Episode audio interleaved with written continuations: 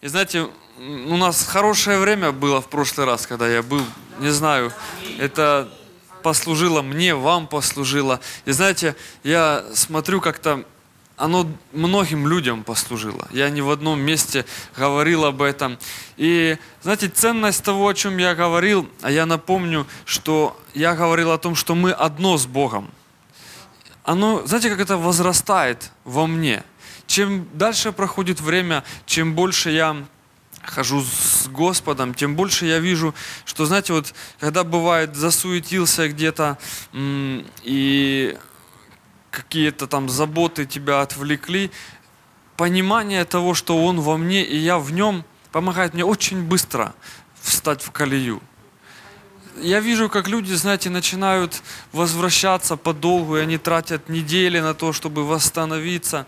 Я очень быстро вхожу в строй. Потому что, ну, все-таки, знаете, как я э, на полновременном служении, церковь маленькая, приходится себя обеспечивать. И э, иногда попадаешь в такие ситуации, когда засуетился, вот отвлекся. И это есть у каждого человека. Это не огорчает Бога, Он не сердится, знаете, но Он хочет, чтобы мы быстро возвращались. Поэтому, знаете, как вот хочу вдохновить вас еще раз переоцените, если вы забыли, переслушайте. Оно очень служит мне, и люди, которые поняли это, это послание, они также отзываются об этом. И что хочется сказать, вы знаете, э, у церкви постоянно есть опасность скатиться в религиозность. И вы знаете, религиозность, она может выглядеть совершенно по-разному, потому что, э, допустим, церкви харизматические считают, что религиозность – это вот, вот это течение, к примеру, да? Кто-то говорит, что там, православные, кто-то католики, кто-то говорит, что там пятидесятники, баптисты, э, соответственно, кто-то на харизматов говорит. Я вообще не люблю деноминационные вопросы, но, знаете, существует и харизматическая религиозность. Она как-то, знаете, вот религиозность, она возникает в том месте, когда человек э, начинает доктрину ценить больше, чем Иисуса. И э, начинаются разговоры, которые унижают другого человека, не согласного с тобой доктриной. Вот здесь вот религиозность. Послушайте, никакая доктрина не может занять место Иисуса Христа в жизни человека. И у нас есть опасность попасть в религиозность в том плане, когда мы, допустим, возьмем учение, которое называют учением о благодати, хотя я, ну, как это такое название какое-то, учение о благодати. Я считаю, что само понятие благодати – это то, как называется в Библии Божье отношение к нам – мы учим о Боге, который возлюбил нас. И это просто называется благодатью. Но мы не должны ни в коем случае, знаете, вот возвысить благодать и сконцентрироваться на ней, чтобы дойти до такого состояния споров и унижения людей, которые не согласны. Благодать должна, правильная благодать, она приводит человека к Иисусу Христу. И вы знаете, когда я вот э, во время поклонения я вспомнил место, которое тоже иногда, даже очень часто понимается неправильно. Из 3 главы 1 Коринфянам, там с 10 стиха Павел говорит, «Я насадил, Аполлос поливал». Насаждающий и поливающий – это одно и то же. А, а в 10 стихе он говорит, «Я по данной мне от Бога благодати положил основание, а другой строит на нем». Но каждый смотри, как строит. Потому что никто не может положить другого основания, которое есть Христос. И вы знаете, с самого, наверное, моего рождения свыше я читал это местописание, как кто-то положил основание, а я на нем строю свою жизнь. И вы знаете, на самом деле, там это местописание говорится как предостережение Павла церкви. Он говорит, я закладываю основание, которое есть Христос. Я сажу. Кто-то за мной поливает, Аполлос будет поливать. Но если смотреть с точки зрения строительства, то я закладываю основания, но я потом уйду в другом месте закладывать основания. А вы все смотрите, чтобы тот, кто будет строить после меня, не закладывал другого основания. Вот о чем там говорится на самом деле. Понимаете? Потому что основание есть Христос. И если мы возвысим благодать, или э, в других церквях кто-то другую какую-то доктрину возносит в основание, это ошибка. И нам нужно чувствовать. Вы знаете, я сегодня, пока ехал э, в автобусе, я э, замыслился, почему Иоанн говорит, не всякому духу верьте. Испытывайте духа. Почему он не сказал, не всякому человеку верьте? Не всякому духу верьте. У вас внутри есть помазание, которое учит вас всему. И оно вам подсказывает, Христос ли здесь в центре или здесь доктрина вышла в центр. Аминь. Поэтому я, знаете, остерегаюсь того, чтобы мне не начать проповедовать какие-то проповеди, э, в которых доктрина будет выше Иисуса, потому что мы искуплены для Него. Аминь. Нельзя потерять понимание и цель. Это, знаете, как вот закон, я имею в виду юриспруденцию мирскую, э, он не создан, не человек создан для закона, а закон создан для человека. Закон призван служить человеку. Аминь. И плохо, когда закон выше человека становится. Мы должны понимать, для чего благодать. Она для того, чтобы человек имел жизнь с Иисусом и хождение с, Иисусом. Но не для того, чтобы благодать стала доктриной на пьедестале, которую мы защищаем, унижая других людей. Аминь. Хорошо. И знаете, как, но все равно, все равно, понимаете, э, когда проповедовал Иисус, я хочу сегодня учить, знаете, как Иисус, Он учил и проповедовал. Я верю, это правильный ну, способ служения. И я тоже буду сегодня что-то учить, а в конце я буду проповедовать. И как бы вначале я буду углубляться в какие-то вещи, разбирать как бы почти по буквам какие-то значения слов, но после, знаете, я хочу нарисовать эту картину. И все мое, проходите, пожалуйста, э, все мое служение, оно должно, знаете, как доставлять благодать слушающим. Вы помните, Павел говорит, пусть слово ваше, оно будет приправлено солью, и оно должно доставлять благодать слушающим. Аминь. Иисус, когда проповедовал, все дивились словам благодати, исходящим из уст Его. И кто я такой, чтобы как-то по-другому служить? Аминь. Поэтому я тоже стремлюсь, чтобы мое слово, мое служение, оно доставило вам благодать, с которой вы уйдете, и ваша жизнь будет сосредоточена на Господе. Итак, э, моя сегодняшняя проповедь называется «По следам веры Авраама». Очень интересно, по следам веры Авраама. И вы знаете, что я, наверное, не буду всех мест открывать. Я надеюсь, у вас есть Библии.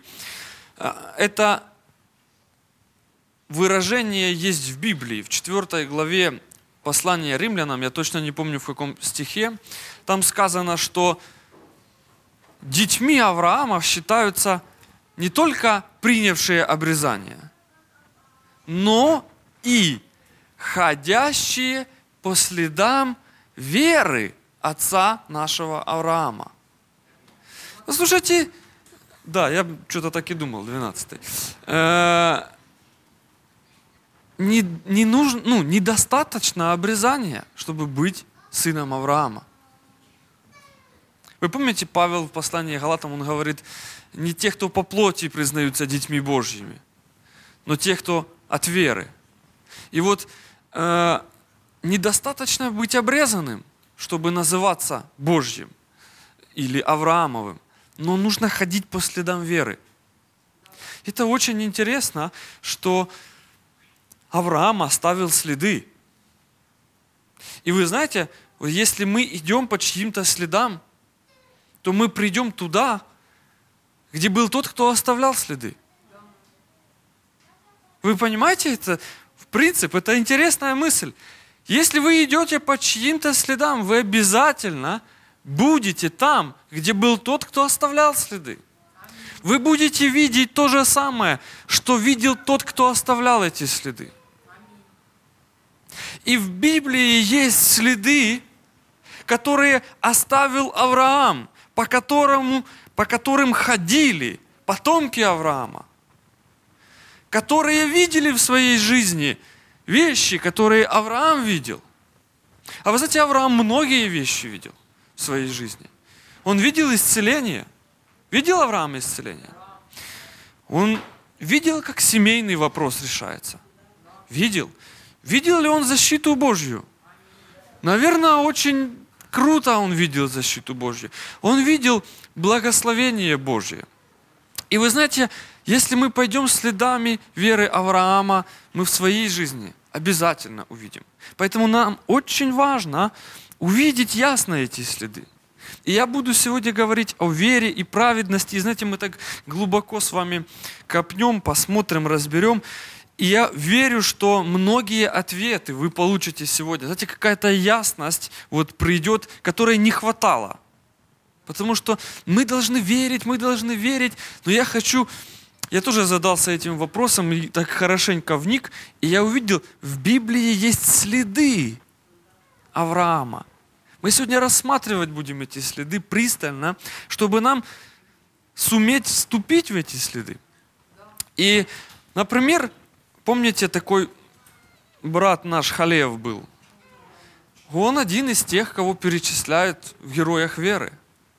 И вы знаете, этот человек, его исповеданием было такое, когда он был в числе соглядатаев и вернулся из ханаанской земли. Он говорит, что вы беспокоитесь? Какая разница, кто там живет? У них нету силы против нас. И знаете, когда народ взбунтовался и не захотел, через 40 лет этот же человек пришел и говорит, я себя чувствую точно так же, как 40 лет назад. Вы хотите себя в 85 лет чувствовать хорошо настолько, чтобы взять нескольких своих сынов и пойти Хеврон взять? Гору? Гора – это самое сложное в войне – взять высоту. Считается нормой, если при взятии высоты потери один к трем. И Халев это был мужик, который пришел и говорит, я точно так же себя чувствую, как и 40 лет назад. Я точно так же знаю, что мне это принадлежит, как и 40 лет назад. Поэтому Иисус Навин – дай мне просто юридическое распоряжение идти, и мы пойдем и возьмем. Иисус Навин стоит и говорит, кто я такой, если тебе Бог обещал? И он пошел и сделал это. И мало того, вся полнота этого пути, по которому прошелся Авраам, она раскрылась в жизни самого Господа Иисуса. Послушайте, эта личность жила именно верой. Аминь. И он учил этому. И мы сегодня вникнем. Я верю, вам будет очень интересно. Но для начала я хочу почитать из Римлянам, из третьей главы. Римлянам, третья глава. Сейчас я открою и скажу, какой стих. Римлянам 3, стих 3. Классный стих, 3 и 4. «Ибо что же, если некоторые и неверны были, неверность их уничтожит ли верность Божью? Никак. Бог верен, а всякий человек лжив. Как написано, ты праведен в словах твоих и победишь в суде твоем. Послушайте, неверность ваша уничтожит ли верность Божью? Я хочу, чтобы вы все ясно понимали, что ваши неверные поступки не в состоянии уничтожить Божью верность. Это нужно, знаете, как вот просто это местописание, как молот, должно бахнуть по какой-то твердыне.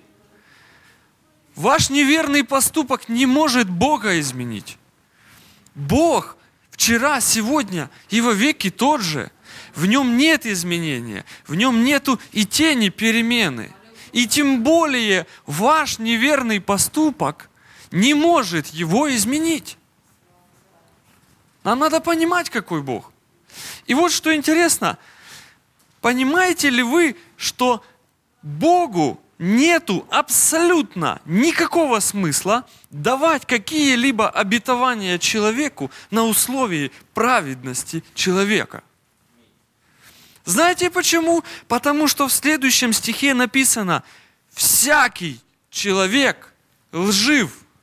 И Бог это прекрасно понимает – что нету среди живущих на земле человека, который по стандартам праведности может быть достойным обетований Божьих. Аллилуйя! Всякий человек лжив, аллилуйя! Слава Богу, что он от этого не изменяется. Мало того, знаете, он прежде чем давал обетование, очень хорошо это понимал. Если вы будете читать вот эту третью главу, вы увидите тут список таких, таких неверностей человеческих. Там дальше написано, нет праведного ни одного, нет разумевающего, никто не ищет Бога, там все совратились с пути, до одного негодны, э, уста их полны горечи, там желчи, лжи и так далее, и так далее. Там дальше написано, не, не оправдается перед Богом никакая плоть,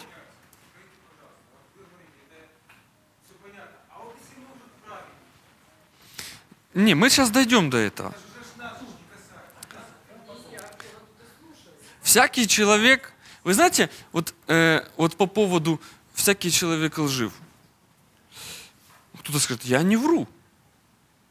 Но ты иногда пытаешься перед кем-то показаться лучше, чем ты есть на самом деле. Кто сказал, что это не есть ложь? Ты обманываешь. Ты делаешь вид, благочестия. Более, чем, чем ты есть. Ты перед кем-то улыбаешься, а на самом деле ты кривишь душой. Послушайте, нету такого человека, который был совершенным бы. И Бог прекрасно это понимает. И поэтому те обетования, которые Он дает, Он не дает на условиях нашей с вами праведности. Потому что в таком случае ни одно обетование не будет исполнено. Аминь. Нет смысла. Но Бог захотел, чтобы его обетования были исполнены. И та же третья глава там говорит, что все согрешили, лишены славы Божьей, делами закона не оправдается перед ним никакая плоть. Поэтому нет смысла даже стараться. Аминь. Нету смысла стараться. И четвертая глава, она начинает приводить в пример Авраама, который был в числе живущих на земле, и к нему тоже относилось всякий человек лжив. Аминь. Посмотрите, первый стих 4 главы. Что же, скажем, Авраам, отец наш, приобрел по плоти? Здесь есть два вставных слова в этом стихе. Первое – это «скажем», вы видите, оно с обоих сторон запятыми выделено. И второе вставное слово «Отец наш», уточнение. Оно тоже с обоих сторон запятыми выделено. Их можно убрать. Я для того это делаю, чтобы вы понимали, какой вопрос задает этот стих. Если, я не знаю, как у вас в Библии, вот здесь, в моей Библии, слово «что», на нем стоит такое ударение такое. Э, вы же понимаете, что нету никакого смысла ставить ударение в слове, в котором одна гласная. И так понятно, что ударение на гласную будет. Поэтому здесь прямо акцент делается, ударение на слово. Что Авраам приобрел по плоти? а потом вставные уточняющие слова. Что же, скажем, Авраам, отец наш, приобрел по плоти? Итак, что Авраам приобрел по плоти? И контекст этого говорит о праведности. Даже следующий стих, вот если мы будем читать, написано, «Если Авраам оправдался делами, он имеет похвалу». Или в другом переводе сказано, он может похвалиться или может хвалиться. Но не перед Богом. Этот стих очень ясно говорит, что Авраам таки не оправдался делами перед Богом. Еще раз почитаем. Если Авраам оправдался делами, то он молодец. Но не перед Богом. Авраам таки не смог оправдаться своими делами перед Богом. Нам нужно очень ясно понимать, что Авраам был точно такой же, как и все мы. Он не отличался от нас праведностью. Я не думаю, что здесь вот среди вас можно найти отпетого грешника, который просто грешит, совесть вообще его никак не осуждает. И он был точно такой же, как мы. Он жил, да, он старался быть праведным, может, перед людьми он был благочестивым, но мы знаем даже по библейским свидетельствам, что не во всем этот человек был праведным. Он лгал, он лукавил. Что такое сказать, это не жена моя? Это сюлить, правда? То есть Авраам был такой же, как мы. И читаем дальше. Ибо что говорит Писание? Поверил Авраам Богу, и это вменилось ему в праведность. Воздаяние делающему вменяется не по милости, но по долгу а не делающему, но верящему в того, кто оправдывает нечестивого, вера его вменяется в праведность. Смотрите, какая вера вменяется в праведность? Вера в то, что Бог оправдывает нечестивого. Или в то, что Бог прощает грехи. Я хочу, ну, мне нужно я хочу добиться, чтобы вы ясно понимали, какая вера вменяется в праведность. Вера в то, что Бог прощает грехи, вменяется человеку в праведность. И нам нужно еще раз смотреть из этого отрывка четвертый стих подробно. Воздаяние делающему вменяется не по милости, но по долгу. Смотрите, слово воздаяние – если вы возьмете компьютер, залезете в лексикон Стронга, вы посмотрите слово «воздаяние», можно спокойно перевести как «награда». Это одно и то же слово – воздаяние и награда. Мы еще вернемся, когда будем читать из «Бытия» этот отрывок. А теперь слово «вменяется». «Вменяется» – это засчитывается. И смотрите, воздаяние делающему или награда в украинской Библии виконавцю, исполнителю. И контекст говорит о праведности, мы же знаем. И вот о чем здесь в этом стихе сказано? Награда исполнившему закон воздая, э, вменяется не по милости, а по долгу награда вменяется как должное тому, кто исполнил закон. Но пятый стих говорит, а тому, кто не исполняет закон, но верит в того, кто прощает грехи, ему вера в прощение грехов вменяется в праведность. Аминь. И мы еще вернемся к этому месту, но чтобы вы прекрасно понимали, мы посмотрим, ведь Павел цитирует «Бытие» в четвертом стихе, вернее не в четвертом, а в третьем. Написано, что говорит Писание или Бытие, 15 глава. Поверил Авраам Богу, и он вменил это ему в праведность. Давайте мы посмотрим Бытие 15 главу. Бытие 15. С первого стиха буду читать. После этих происшествий было слово Господа к Аврааму в видении и сказано, «Не бойся, Авраам, я твой щит, награда твоя весьма велика». Авраам сказал, «Владыка Господи, что ты дашь мне, я остаюсь бездетным. Распорядитель в доме моем, этот Елиезер из Дамаска, этот Елиезер из Дамаска». И сказал Авраам, вот ты не дал мне потомство, и вот домочадец, мой наследник мой.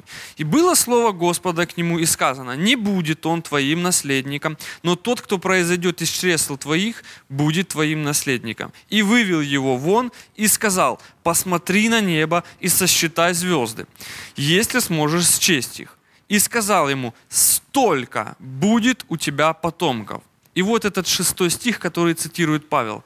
Авраам, Авраам еще на то время, поверил Господу, и он вменил ему это в праведность. Вопрос у меня. Во что поверил Авраам? М? Потомство, да?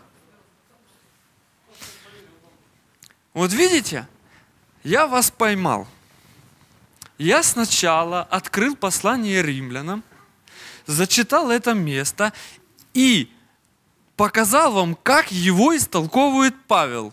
Помните? Он говорит, в праведность вменяется вера в прощение грехов. Аминь.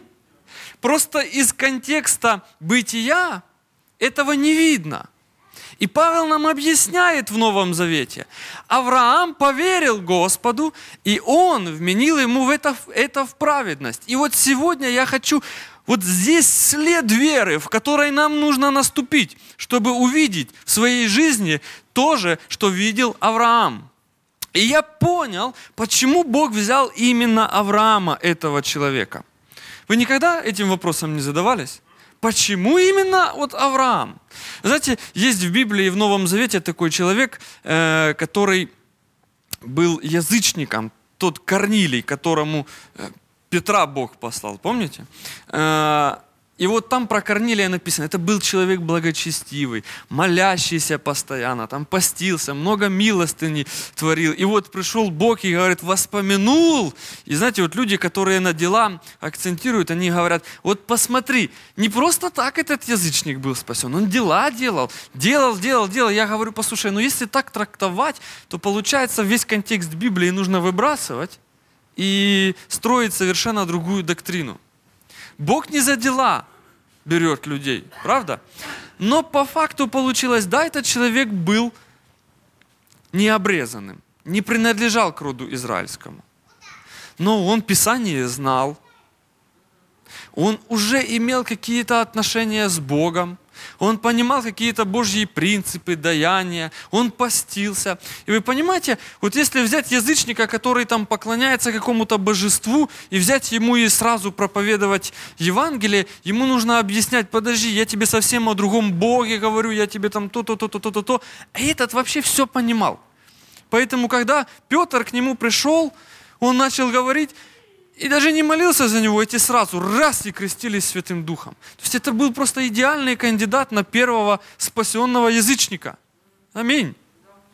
Так Авраам, вы знаете, я понял, почему именно Авраам. Я верю, что Авраам был по жизни неудачником. Вы, может быть, думаете, что Авраам был богатым человеком. Вот видно, что он вышел же из Ура Халдейского, и он взял с собой имущество, которое там и людей, и рабы с ним были, и пошел. Если вы будете читать внимательно, то из Ура Халдейского Авраам вышел не в 12 главе, где Бог сказал «выйди от родства», а там он вышел из Харана. А из Ура Халдейского он вышел в 11 главе вместе с Фарой с отцом своим. И вот там написано, и вышел Фара, и взял с собой Авраама, и взял с собой э, Сару и Лота. Четыре человека перечисляется. После этого они дошли до Харана, там остановились, там умер Фара, и дальше написано, и сказал Бог Аврааму, выйди, и написано, и поднялся Авраам, да, и взял с собой Сару, жену свою, Лота, племянника своего и все имение, которое они имели, и всех людей, которых они приобрели в Харане. Не в Уре, а в Харане. Смотрите внимательно. До того, как Авраам вышел из Ура Халдейского, он не был успешным человеком. Он был неудачником по жизни. Но в чем-то Авраам отличился. И знаете в чем? Он очень хорошо разбирался в вопросах справедливости, праведности и правоты. Вот знаете, есть люди, которые вот прямо, знаете, вот нутром чувствуют, что правильно, а что неправильно. Вот такое обостренное чувство справедливости у людей есть. Вот Авраам был таким человеком, я вам потом докажу это. Но несмотря на то, что он был такого качества характера, он не был по жизни успешным человеком. я думаю, что э, многие из вас имеют таких знакомых, которые вот честный-честный, честный-честный, но по жизни никто. То есть, если ты праведный, вот, ну, как бы благочестивый человек, это не значит, что ты будешь прямо успешным в жизни. Этого недостаточно фактически. И подтверждение этой мысли, знаете, как вот Коринфянам Павел говорит, посмотрите, кто вы, избранные. Нету среди вас там каких-то великолепных, богатых, знатных, мудрых, разумных или известных людей. Почему? Потому что Бог выбирает именно такое. И его возносит – чтобы посрамить мирское и высокое.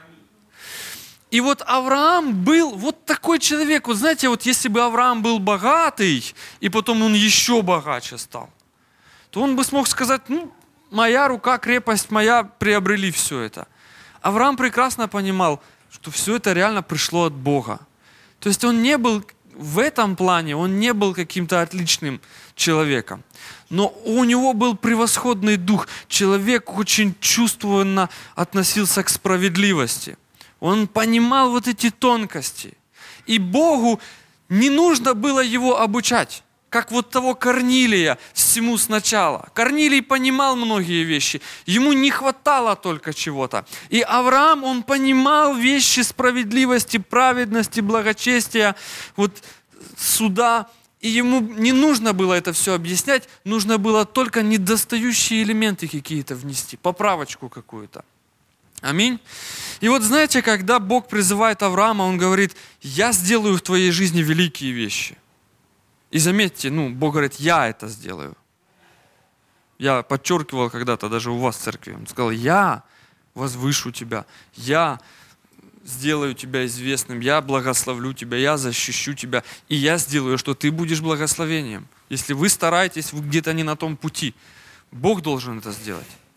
Э, и и вот этот момент, он дает ему обетование, и что-то в жизни Авраама происходит. И знаете, как вот э, в нашей жизни очень часто такое происходит. Мы что-то поняли, но какого-то познания нам еще не хватает, каких-то пазлов, знаете. И Бог со временем, Он добавляет, добавляет, добавляет. Вот какое-то время Авраам уже ходит с Богом, уже что-то понимает, уже что-то видел защиту, видел благословение, видел хорошие Божьи э, события в своей жизни. Но чего-то не хватало ему до полной веры.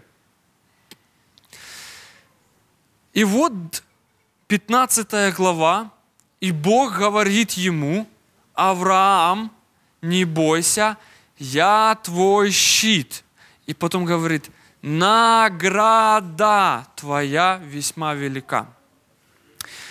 Я вам, читая Павла в Римлянам 4 главе, объяснял слово воздаяние, которое можно перевести как награда.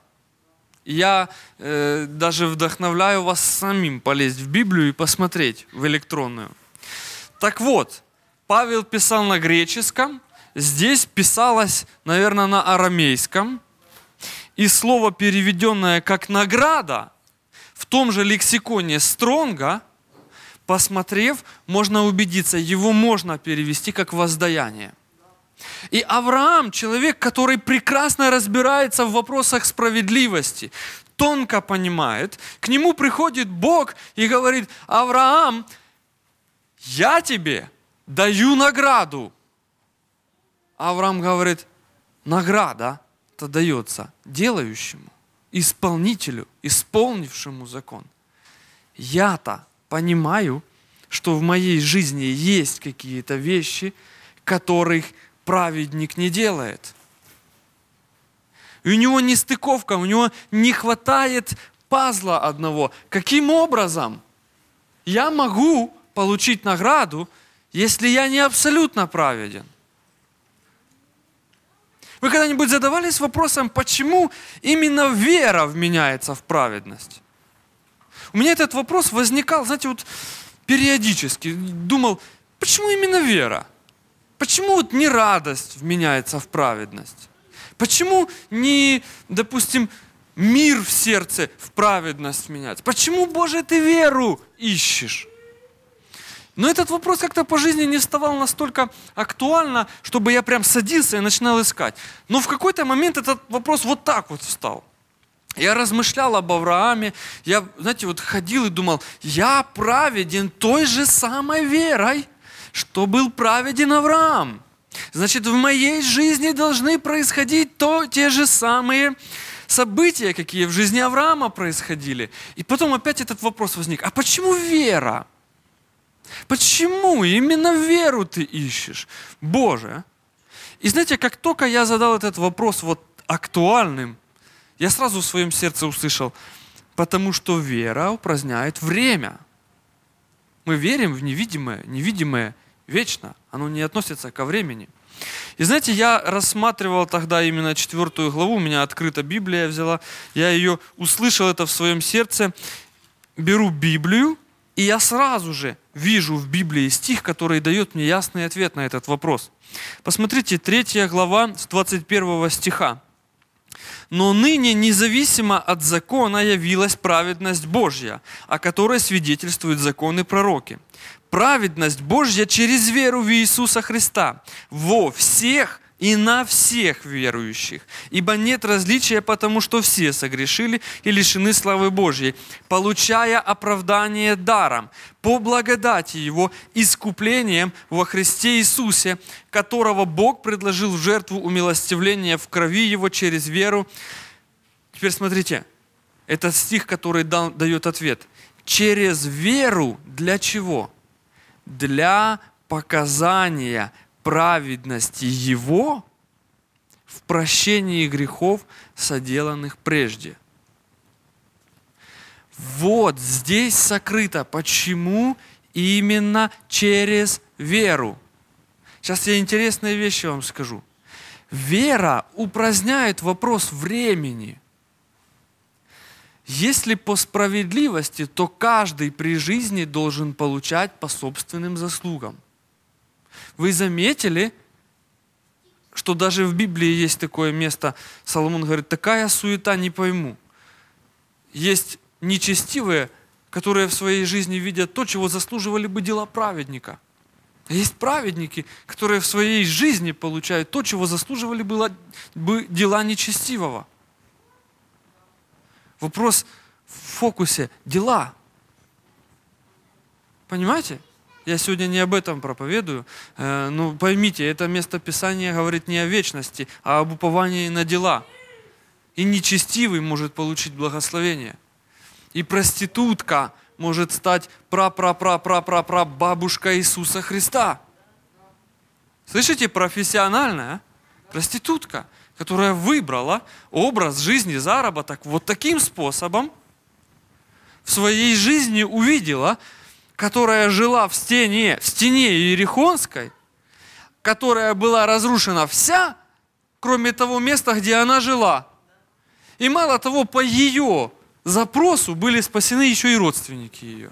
А потом она еще и стала бабушкой Иисуса Христа. Как это такое произойти могло?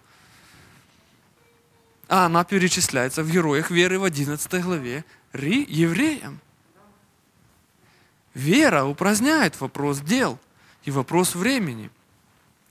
Так вот, почему вера? Для показания Божьей праведности в прощении грехов, соделанных прежде. И там дальше написано, да явится он праведным и оправдывающим верящего в Иисуса Христа. Бог должен был найти такой способ, каким можно было бы простить грешника и при этом остаться самому праведным. Понимаете этот момент? Бог не должен был нарушить собственную правоту, прощая грешника. А теперь вернемся к Аврааму. Приходит Бог к Аврааму и говорит, Авраам, я хочу, чтобы ты получил награду праведника. И Авраам понимает, что награда дается исполнившему закон. И он понимает, что я не исполнен, значит Бог ведет к мысли о прощении грехов. И у него, как у человека тонко разбирающегося в вопросе справедливости, возникает такой вопрос, Бог, я понял, что ты прощаешь мои грехи, мне не достает одного. Каким образом ты останешься праведным, простив мне грехи? Вот где у Авраама был вопрос. Как ты можешь остаться праведным, простив мне мои грехи? Мне ты простишь, а этому не простишь. А чем он отличается от меня? Мне нужно понимать принцип, по которому ты простишь грехи. И вот посмотрите в восьмую главу Иоанна, в 56 стих. Там сказано, Иисус Христос сам своими устами это произносит. Он говорит, Авраам, отец ваш, рад был увидеть день мой. И увидел, и возрадовался. Вы поняли этот момент? Кто-то понял, кто-то нет, сейчас разъясню. Авраам сидит и говорит, Бог, как ты мне дашь награду праведника, если я нечестивый? Если ты собираешься мне дать награду праведника, значит, ты собираешься простить мне грехи. Каким образом ты простишь мне грехи и сам останешься праведным? А все это, ведь 15 глава начинается с того, «И было слово Господа к Аврааму в видении». Это было видение. И в этот момент, когда у Авраама возникает этот вопрос, Бог ему показывает День Христов – какой день Христов? Когда он проповедует, молится за больных, исцеляет. Какой смысл в этом дне? Он видел крест. Аминь. И Авраама, Авраам, который понимал все эти вещи, у него все стало на свои места. Он говорит, Бог, как ты останешься праведным? И Бог ему показывает, сейчас я хочу, чтобы ты принял награду праведника. А за твое нечестие, которое ты уже совершил – и которое ты еще совершишь, я сам расплачусь в будущем. Когда ты уже почаешь и будешь на лоне своем, на лоне Авраамом, тогда я твое нечестие вознесу на грех, на крест вернее. И по справедливости сам останусь праведным, и ты получишь награду праведника. И поверил Авраам Богу, и Бог вменил ему это в праведность. Послушайте, это один из сильнейших, это первый след веры Авраама. Он поверил в то, что Бог не просто простил грехи, а он рассчитался с грехом. Справедливость состоялась, совершилась на кресте. Но вера нужна для того, чтобы упразднить вопрос времени. Не при жизни Авраама это произошло. Бог не живет во времени, мы живем во времени. Бог сказал, Авраам, грехи – это вопрос мой, вот как я с этим разберусь. Сегодня я хочу, чтобы вся моя воля исполнилась в тебе, вся награда совершилась в тебе. Слушайте, а мы с вами во что верим? А не в то же ли самое мы верим? Но только мы верим с другой стороны, смотря на крест. Авраам видел крест отсюда. Он был в будущем от него. Мы же смотрим на этот же самый крест с другой стороны. И Римлянам 4 глава, стих номер 23. И написано, а впрочем, не, к ним, не в отношении к, к нему одному написано, что вменилось ему, но и в отношении к нам. Вменится и нам, верящим в того, кто воскресил из мертвых Иисуса Христа, Господа нашего, который был предан за грехи наши и воскрес для оправдания нашего. Слава Богу! Вот так вот Бог решает. Это тот след, который ведет к тем событиям Божьим, которые были в жизни Авраама. Если вы не ступите в этот след, вы не пойдете той дорогой, и вы не увидите в своей жизни того, что Авраам видел. Аминь. Мы должны ясно увидеть этот след, что справедливость восторжествовала, но не в нашей жизни – а она восторжествовала в Иисусе. На Иисусе, вернее. А мы оправдываемся верою, точно той же самой верою, которой оправдался Авраам. Послушайте, это точно такая же вера. Мы верим с вами не в исцеление – это ошибка верить в исцеление раньше, чем верить в исполнение обетования по благодати. А благодать, она своим корнем имеет принцип прощения. Мы верим в прощение. Если вы не верите, что вы прощены, вы не поверите никогда, что вы исцелены. Никогда это все равно, что, знаете, перепрыгнуть через один след. Это невозможно. Аминь. Вы поняли этот момент? Авраам понимал, ну как ему не хватало. Он говорит, я понимаю, что ты говоришь о награде. Точно так же, как и у нас. Мы получаем то, чего не заслуживаем. Но Бог ему показал, смотри, вот почему это не нарушает мою праведность, потому что беззаконие будет оплачено. И сегодня мы с вами в той же самой вере. Аминь. И есть еще один след. Я верю, что в Библии есть два следа.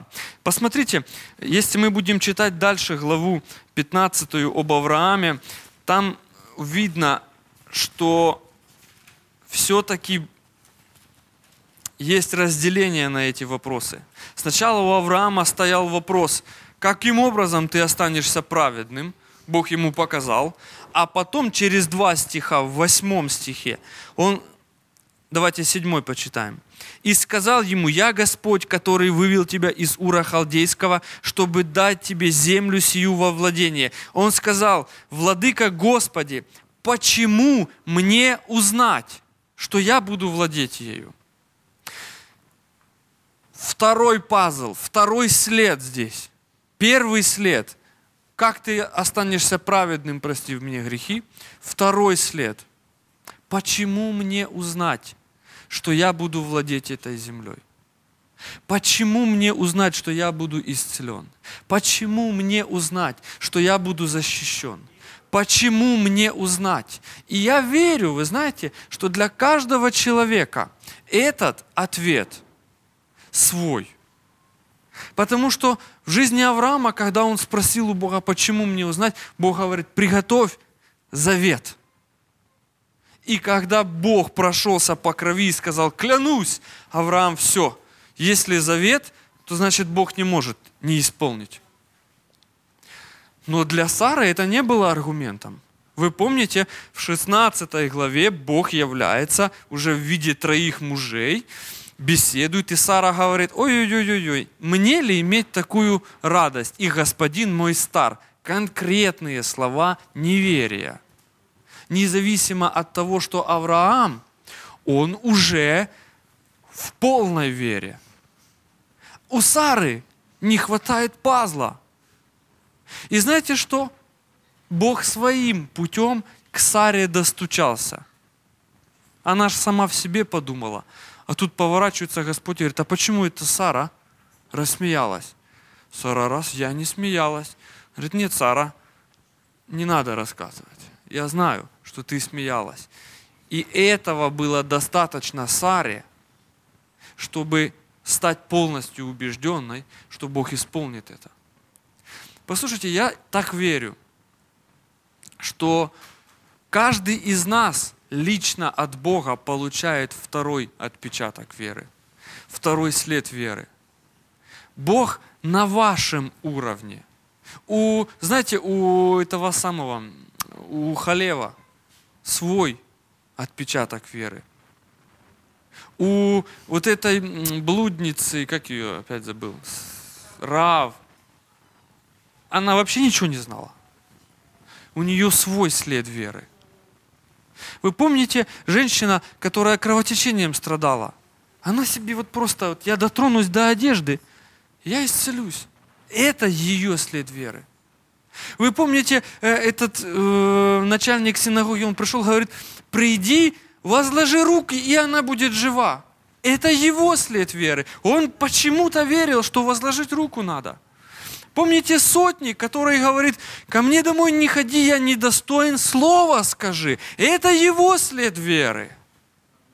Каждый из них каким-то образом получал от Бога собственное удостоверение в том, что Бог сделает, в том, почему Бог это сделает. И это второй след веры. Первый след веры. Мы верим в то же самое, во что верил Авраам. Второй след веры. Получите от Бога самостоятельно. Задайте Богу тот же самый вопрос. Бог, почему или почем или как мне узнать, что я буду исцелен, что я исцелен? Мне не хватает, будьте искренны перед Богом, мне не хватает этого пазла. Мне, я не вижу этого второго следа. Я не вижу его. Скажите это Богу. Бог хочет, чтобы вы его увидели. И э, задайте Богу вопрос, если ваша проблема – это нехватка денег или обеспечения, или вам нужна защита.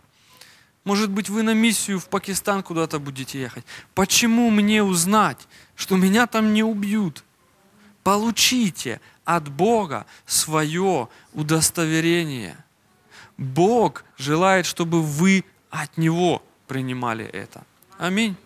А можно мне э, на, на клавишах чуть-чуть помочь? И вы знаете, это для меня это очень важно понимать эти тонкости. Раньше как было? Верь Богу. А как верить, никто не, не объяснял. Исповедуй. Я исповедую, исповедую, исповедую, а мне что-то не хватает. Тут мой дух неспокоен. Я-то несовершенный.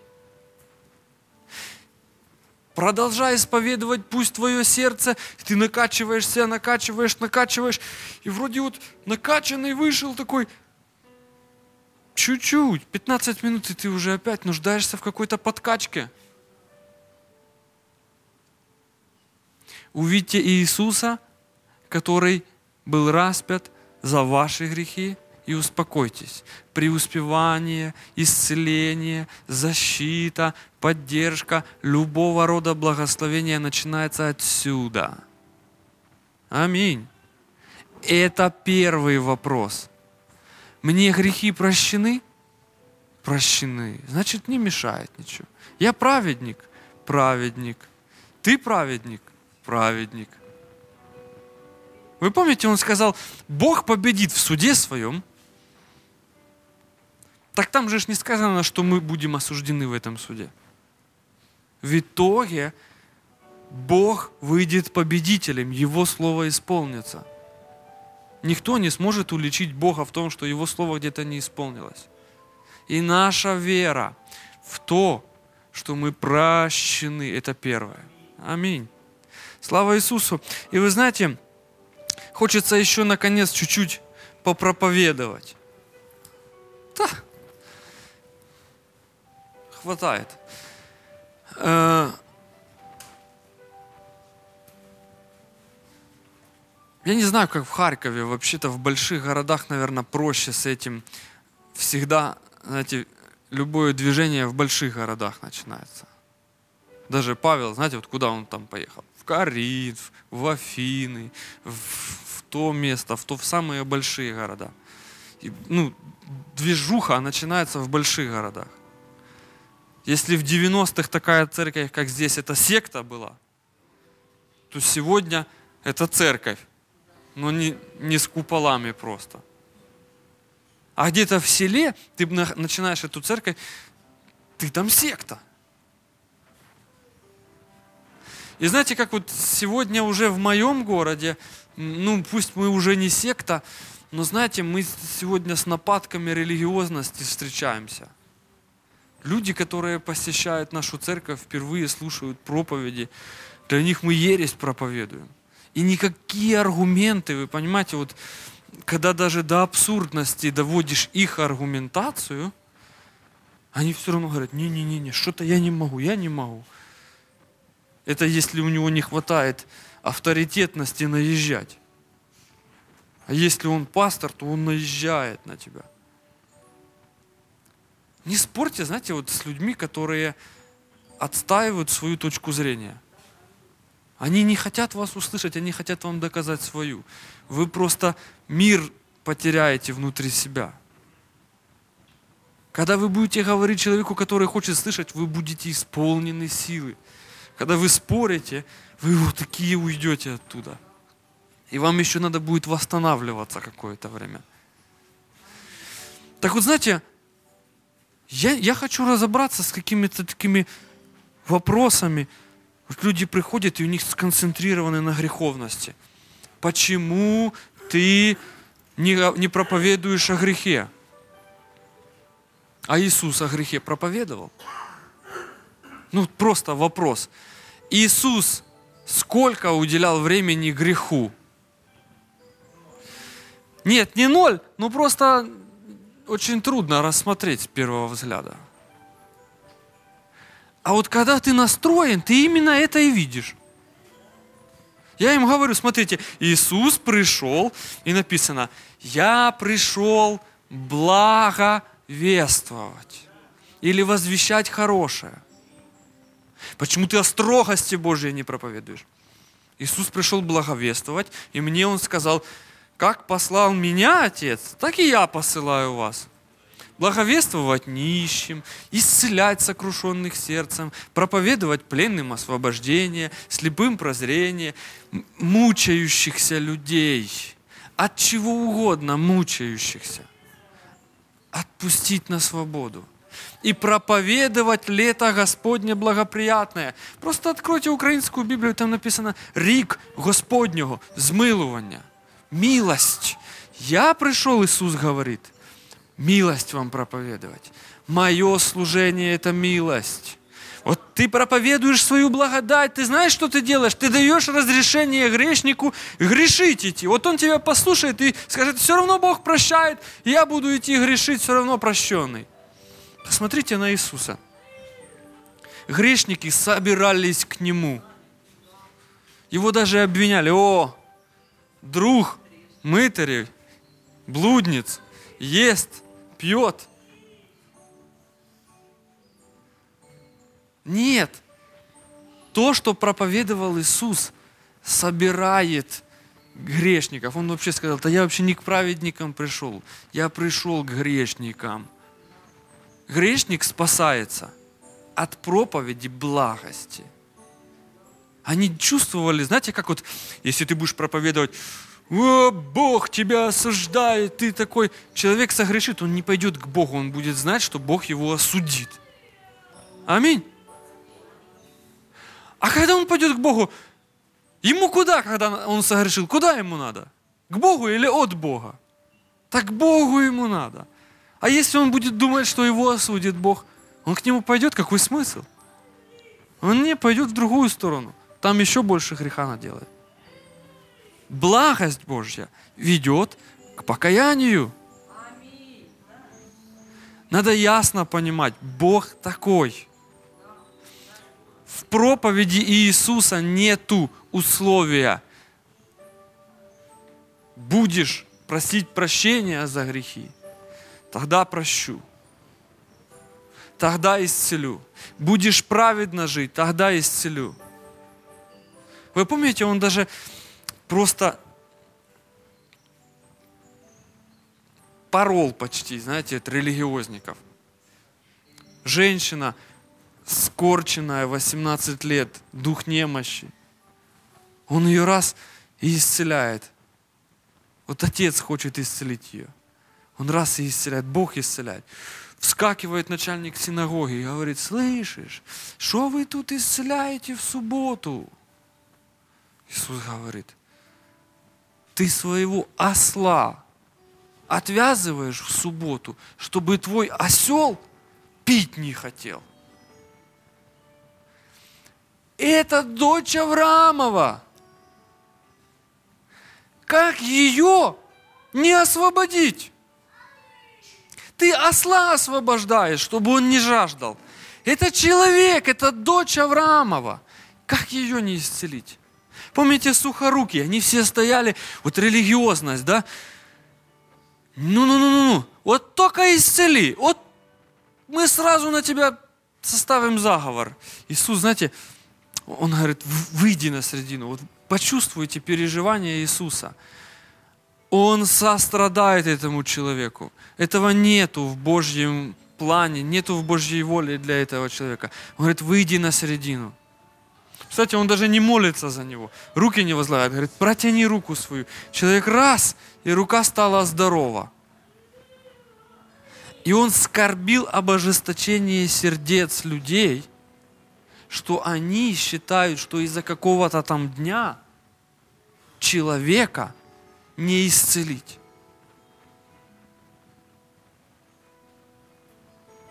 Вы помните этого я думаю, что это разобрали крышу Иисуса Христа, дома Иисуса Христа. Если вы думаете, что у него дома не было, то почитайте внимательно. Он пошел в дом в Капернаум. У него в Капернауме был дом. Пришли ребята и разбирают крышу. Он им что-то за эту крышу сказал. Почему? Так какая разница? то даже если я за свои деньги буду эту крышу ремонтировать, человек должен быть здоровым.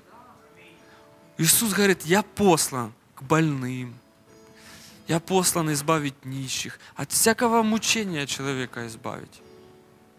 И представьте, он говорит, видя веру их, он поворачивается к вот этому человеку, у которого нет веры, потому что он себя грешником считает, и говорит, чада, дерзай, прощаются тебе твои грехи. И он говорит, да, прощаются, да, встань. И человек исцеление получает.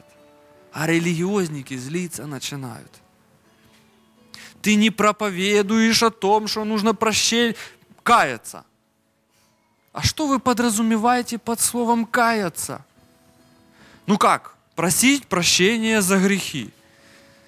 Где вы это взяли? Вы не можете найти в Библии, что нужно приходить к Богу и просить прощения за грехи. Ну вот Иисус ходил и говорил, покайтесь. Вот возьмите реально, откройте электронную Библию, вот это слово в лексиконе Стронга, посмотрите, слово «покайтесь» означает «поменяйте мысли». Поменяйте мысли – Речь идет не о просьбе простить мои грехи. Вы знаете, когда человек в церковь приходит, обычно вот это есть такая молитва покаяния. Боже, прости все мои грехи. Человек, Боже, прости. Он вообще не соображает. И не соображают те, кто это говорят. Вы не найдете этой молитвы в Библии вообще. Человек рождается свыше, когда он просто Иисуса Христа Господом называет. Вот он вдруг, знаете, вот он Иисус, Иисус, Иисус, Иисус, а тут он ему говорит, Господи, этот момент, его ветхий дух уходит, и он рождается свыше. Аминь. Ну надо же раскаиваться. Ну надо раскаиваться. Но слово раскаиваться, знаете, где употребляется? Вот я, я специально искал слово раскаиваться. Оно написано в притче про двух сыновей, помните, которым отец сказал, иди в виноградник. И первый сказал, не пойду, а потом, раскаявшись, пошел. Он не пошел, отец, извини меня за то, что я... Он просто раскаяться, это означает раз и пойти, и сделать это. Один брат мне говорит, ну, надо исповедовать свои грехи. В 1 Иоанна 1.9 так написано. Я еще тогда, знаете, так глубоко не вникал в 1 Иоанна 1.9. И он говорит, ты хочешь сказать, что не надо исповедовать грехи? Я говорю, а какой смысл? Ну как? Там же написано, что он, будучи верен и праведен, простит и очистит от всякой неправды. Я ему говорю, ты понимаешь, что без пролития крови прощения не бывает. Прощение, оно не от твоих слов зависит, оно от крови зависит. Ты понимаешь, что еще раз за тебя кровь никто не будет проливать? Нет, ну я верю в ту пролитую кровь. Но если она пролита, значит то, что ты сказал сейчас, ничего не изменит. Он говорит, ты хочешь сказать, знаете, вот ты разозлился, брат. Не выкладывайте это в интернет проповедь. Разозлился или почистите ее разозлился брат и говорит, ты хочешь сказать, что вот придет человек в церковь, спасется, услышит проповедь о твоей благодати, и он потом пойдет и начнет блудить, блудить, блудить, блудить, к примеру, а потом раз и умрет. Он пойдет на небеса, предстанет к Богу, и, и Бог ему ничего об этом не скажет. Я такой выслушал его. Говорю, ну да. Говорит, вообще, вообще ничего. Говорю, вообще ничего не скажет. Он такой, ну я не знаю, знаете как. Не, ну он написано в 54 главе Исаии, там сказано, это для меня как воды Ноя. Как я поклялся, что воды Ноя не придут более на землю, так я поклялся не гневаться на тебя и не укорять тебя.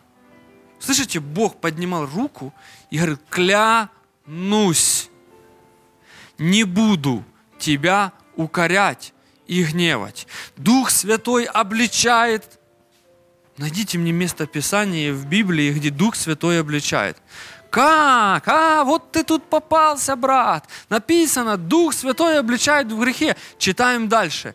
Давайте читаем выше, там написано, обличит мир о грехе. А потом разъяснение, что не веруют в меня. Какой грех? самый главный, не верить в Иисуса. Потому что Иисус есть искупление. Аминь. А что с нами? Как же? А нас Он наставляет на всякую истину. Про нас так написано. Когда ты согрешаешь, ты не чувствуешь от Бога осуждения. Он клялся этого не делать. И я ему сказал, знаешь, человеческая любовь зла – Она умеет добрые вещи делать детям своим. Но нельзя свою любовь проецировать на Божью любовь, потому что там больше. И я ему сказал, и знаешь, именно это и написано в притче о блудном сыне. И это был какой-то такой момент, знаете, когда человек, я начинаю понимать, о чем ты говоришь. Вы помните притчу о блудном сыне? Он сказал, отец, дай мне следующую мне часть имения. Пошел, и там свидетельство, говорит, с блудницами. Прогулял все свое имение.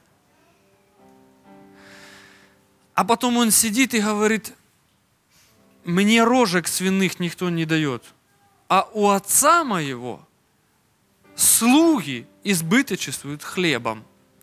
Пойду и скажу ему, я недостоин, возьми меня в число рабов своих. И вот он идет, и ситуация такая, отец видит его издалека и бежит к нему, и падает к нему на шею. И тут он начинает говорить, а, отец, я согрешил перед Богом и перед тобою. Он, слуги, он ему ничего не отвечает на это. Он не говорит ему, если ты сейчас признаешь, такого разговора нету. В Боге этого нету. Аминь. Слуги, принесите лучшую одежду. Знаете, религиозный брат не смог зайти в дом даже, видя Божью благость. Вы думаете, религия это так безобидно?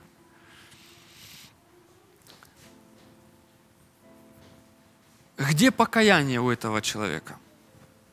Кто, кто мне скажет, в какой момент этот человек покаялся? Правильно. Покаяние – это перемениться мыслями. Вот где покаялся. Он говорит, что я здесь делаю? У моего отца слуги хлебом избыточествуют, а мне свиняч, свинячей еды не дают даже. Вот где покаяние. А там он исповедание делает. О, во, во, вот оно, исповедание, надо исповедовать грехи. Иначе Бог не простит мне хочется спросить, вы в какого Бога верите?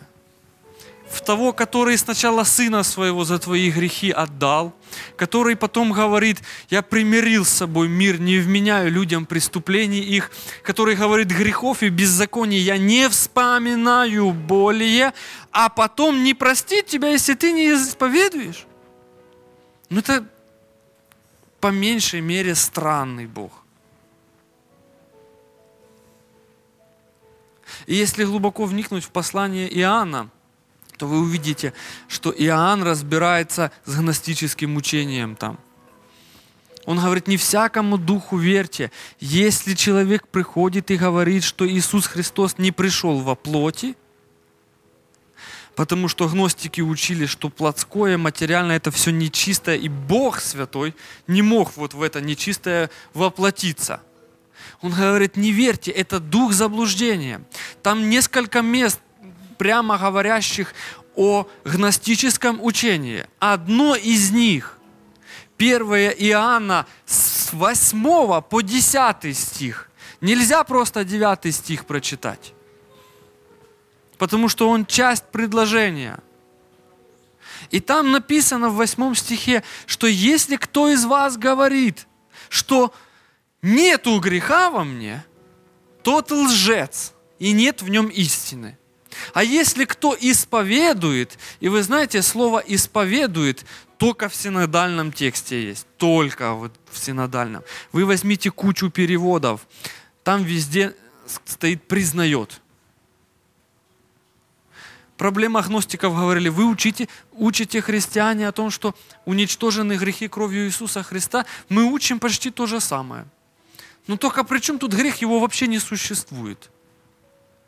Иоанн говорит, ребята, нет, нет, нет, нет, нет. Кто говорит, что греха не существует, то лжец, и нет в нем истины. А кто признает, что у него есть грех и нуждается в искуплении, того Иисус Христос раз и навсегда простит и очистит от всякой неправедности. Вы знаете, чему приводит учение о, покаянии, вот этом в кавычках, просьбе о прощении грехов? К чему приводит э, учение об исповедании грехов? Какая-то концентрация на грехах постоянно. Что дела, они важнее, чем Иисус. Скажите мне, пожалуйста, когда будет слава воздана Богу? Когда человек придет к Богу и почувствует, что Бог его простил – или когда ему надо будет вот унижаться перед Богом. Представляете, вот если бы грешник приходит, и он ожидает, что сейчас, ну не грешник, а вот скажем, вот тот, который спасся, умер во время жизни в грехах, да, а потом э, приходит к Богу, и он ожидает, возможно, что сейчас будет ему. А Бог приходит к нему, и вообще никакого осуждения. Он клялся этого не делать. И грешник ждет, ждет, ждет, а потом понимает, нету этого в Боге. И он понимает, насколько Бог велик. И вот тогда он будет его славить. Посмотрите на мытаря Закхея. Как это учение о благодати – делает грешника еще большим грешником. Вспомните, как он сидит, слушает Иисуса, слушает, слушает добрые вещи, а потом встает и говорит. И никто ему ничего не намекал. Он говорит, Господи, половину имения своего раздам нищим. И если кого в чем обидел, воздам в четверо. И приходит спасение в дом этого человека. Вот эта женщина, которая омывала слезами, елей поливала, вы знаете, она ушла с миром. Иисус ей сказал, иди с миром. Вера твоя спасла тебя. Вы помните притчу, которую Иисус сказал? Он говорит, кто больше будет любить? Тот, кому больше прощено. Тот, кто сам заслужил, зачем ему любить? Он заслужил. Я хочу, чтобы, знаете, вот отсеялось всякие сомнения. Придите к Богу. И не надо напоминать Богу о грехах, о которых Он клялся не воспоминать более. Я не знаю, вам пастор должен был проповедовать про чистую совесть. Потому что совесть очищается кровью, и все, надо забыть о грехах, о которых Бог не вспоминает. И приходить к Нему. Имейте с Ним общение путем новым, не ветхим, а новым. Имейте наслаждение и полноту этой жизни от того пути, который Бог нам открыл. Аминь. Бог вот настолько благ. И моя проповедь должна доставлять вам благодать, чтобы вы, уйдя отсюда, не шли и не начинали просить Бога, Боже, а что со мной не так? У нас был на пасторском вопрос интересный. Один брат э, сидит и говорит, почему верующие болеют? И второй брат, ну, один другого спрашивает, как ты объясняешь людям? А я вам хочу сказать, там все про благодать э, говорят. И один говорит, ну, как, если ко мне приходит верующий больной, я ему говорю, э, значит, ты где-то согрешил, тебе надо покаяться и принять исцеление. Я сижу, говорю, братья, ну честно, какая разница, почему человек болеет, если Божья воля – исцеление? И знаете, этот вопрос так подумали, подумали, братья говорят, действительно, какая разница, чем человек болеет и почему он заболел, если Божья воля быть здоровым. Ну, написано, не давайте место дьяволу.